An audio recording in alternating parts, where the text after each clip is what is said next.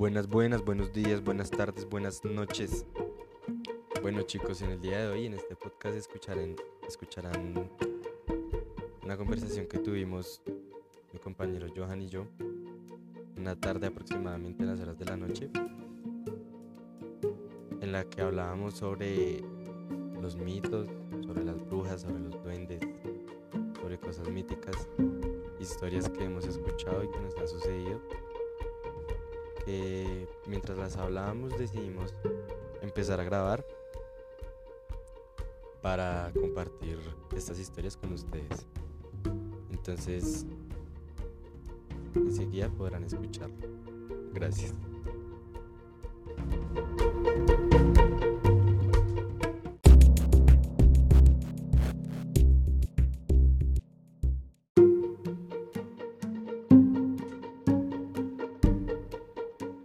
Lavar un plato, eh, barrer o algo así, ella dejaba la plata ahí, debajo de la, del colchón.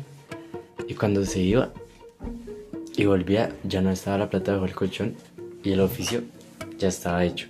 Por ejemplo, no tenía tiempo para barrer el apartamento. Entonces dejaba plata debajo del colchón y cuando volvía pues ya estaba barrio y no había plata. Entonces ese, es como el, creo que se llama el duende del oficio. O también de una señora que cuando era chiquita vio que algo se movía en la cocina. Entonces ella fue a abrir como los cajones de la cocina y había como un duende y le quería dar así una, una moneda muy grande. Y ahí apareció la mamá de ella y la, la cogió así rápido y le dijo que no hiciera eso. Le explicó que si ella hacía eso, el duende se la llevaba con ella. Entonces esos sí son los duendes malos. Sí, sí, sí. Es que a veces cuentan, cuentan y cuentan. Pero...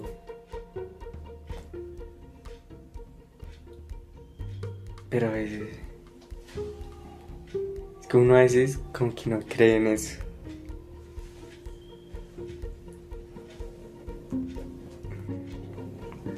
Porque digamos también el del marrano que echaba candela. Ese es chistoso, pero da miedo. Ese una vez unos muchachos le respondían así feo a la mamá.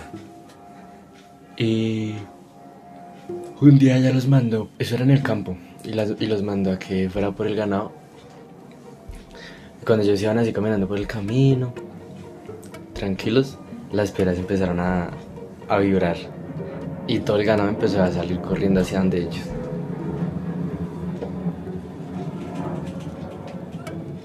Y cuando fueron a mirar qué era lo que les había hecho correr, había un marrano negro que le salía fuego por la boca por los ojos.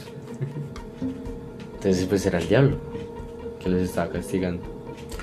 Uy, marica, si ahorita que ahorita estamos buscando en el podcast y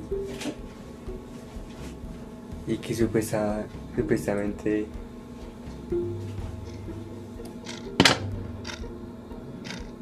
pero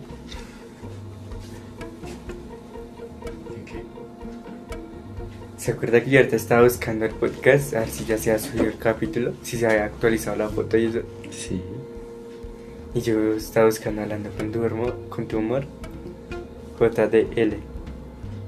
Y sale que una mierda hablando con el diablo. Yo, uy, no. hablando con el diablo con una foto del, del diablo. O sea, esa mierda que no va a escuchar nadie.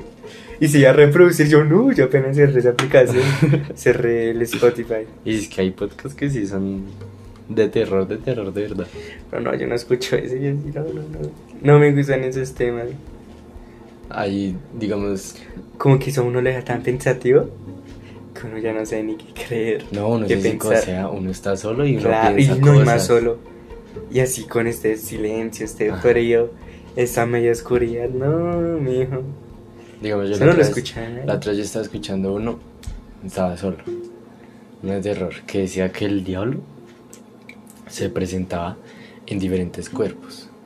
Se presentaba en hombres así vestidos elegantes, en niñas, en niños, en mujeres, pero siempre eran vestidos elegantes. Y así, así le pasó una vez a un señor, era compañero de mi papá, que él, él estaba normal, estaba trabajando, y en las escaleras en la parte de arriba, él vio que había un señor de traje, pero le tapaba la cara el sombrero. Y él pues se le hizo raro porque ya no, a esa hora tan tarde ya no debería haber nadie. Y cuando él se movió un poquito para mirar quién era y, llamar, solamente era la mitad del cuerpo para arriba. Y él vio que el sombrero se fue hacia alzar como para, para mirarlo y se salió. Y llamó y dijo que él no iba a volver a y renunció. También yo, una vez que estábamos por allá viajando, después de un torneo, le dije a alguien, a un compañero que. que ¿Qué pasaría si se lo lleva al Moban? y me dijo, ah, yo me voy con ese hijo de puta. Se quiero. Tiene las hembras, la plata. Yo no sé, marica, ¿qué? qué miedo, qué miedo esas cosas porque vamos. También una vez que en la finca hay una prima, Es que yo, esas, todas esas leyendas del Moan y la. la llorona y eso. y toda esa, es, yo- eso lo sacan de los campos. Sí. De, de los. Sí, casi siempre en los campos, digamos, ¿De qué? De allá, de, de los pueblitos. digamos así como yo le decía allá de una finca de una prima, la, había- la finca era hecha en madera, el piso era en madera. Y pues siempre que nos reuníamos pues tocaba dormir todos en un solo cuarto y así en, el col- en colchones en el piso. Y un día así se quedaron, todos los, todas las personas que pues eran mayores se fueron al pueblo a, a disfrutar y, a discotecas y pues los que éramos chiquitos no podíamos ir porque no nos dejaban entrar. Entonces nos quedamos y nos acostamos a dormir. Entonces apagaron la luz. Solo se veía la luz, la luz que entraba por las indígenas, por las indijas de las paredes, porque como era todo en madera. Y empezaron a contar historias de terror. No. Que no, que una vez estaban durmiendo y empezaron a escuchar el llanto de un bebé alrededor de la, de la finca. Y lloraba muy duro, muy duro, muy duro.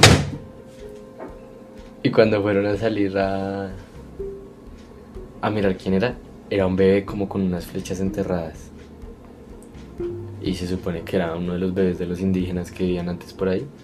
Se murieron. Y mientras que estaban contando todo eso, empezó a sonar así como si en la madera fuera caminando algo pero saltando. Así como como saltando saltando saltando saltando en un solo pie. Y cuando miraron así por la indijita debajo de la puerta era como haga de cuenta ver la pezuña de un de un caballo pero solo era una. Entonces ahí empezaron a decir que era la pata sola. Y uy eso fue muy muy fuerte porque imagínense uno chiquito y que empiecen a decir eso y todos, todos asustados, todos asustados. Claro. Hasta que de un momento a otro como que volvió a sonar, que se estaba yendo y ya, todo se quedó callado. Y cuando salimos, y hacía un frío, uff, frío maluco. También como esas historias conspirativas, ¿es que se llama? De conspiración. Esa mierda. Que, que los reptilianos esa chimba. Ah, no, en esa sino. Que muestran así fotos así cultivos en Inglaterra. Que hay como patrones. Ah, Que eso supuestamente le- lo hacen los aliens. Pero otra gente dice que lo hacen los mismos campesinos para llamar la atención y curar plata. sí, obvio. Pero yo en ese no la verdad, yo no sé. No. No, yo en ese no creo tanto. Yo creo más en cosas así como las brujas, los duendes, cosas así de los campos. Las, Las, las brujas sí existen, pero no son así como las que muestran en las películas. Sino son señoras que No, se sí. dedican a la magia y todo eso. la magia negra y todo eso, y digamos, esas, esas personas así son como que en el día se ven normales y en la noche se acuestan y el cuerpo queda en la cama y la, lo que sale en las noches es el espíritu, que que es, es eso, digamos, cuando una mujer, una bruja se enamora de un hombre y va y la, las- la esposa del hombre amanece así con arañones y el, y el man aparece con chupones y con los boxers rotos. Bueno, imagínese uno meterse con una hembra así. Uy, no, qué miedo. Pues, o no hay que meterse con esa gente. Tampoco no hay que No, no hay que como que ma- verlos. ay, tratarlos mal porque, Ajá. Es solamente que- tenerle respeto. si no, sí, como una persona normal. Porque digamos, Porque uno para, para ser respetado no tiene que ofrecer respeto. Y cada quien con sus creencias y con lo que cree.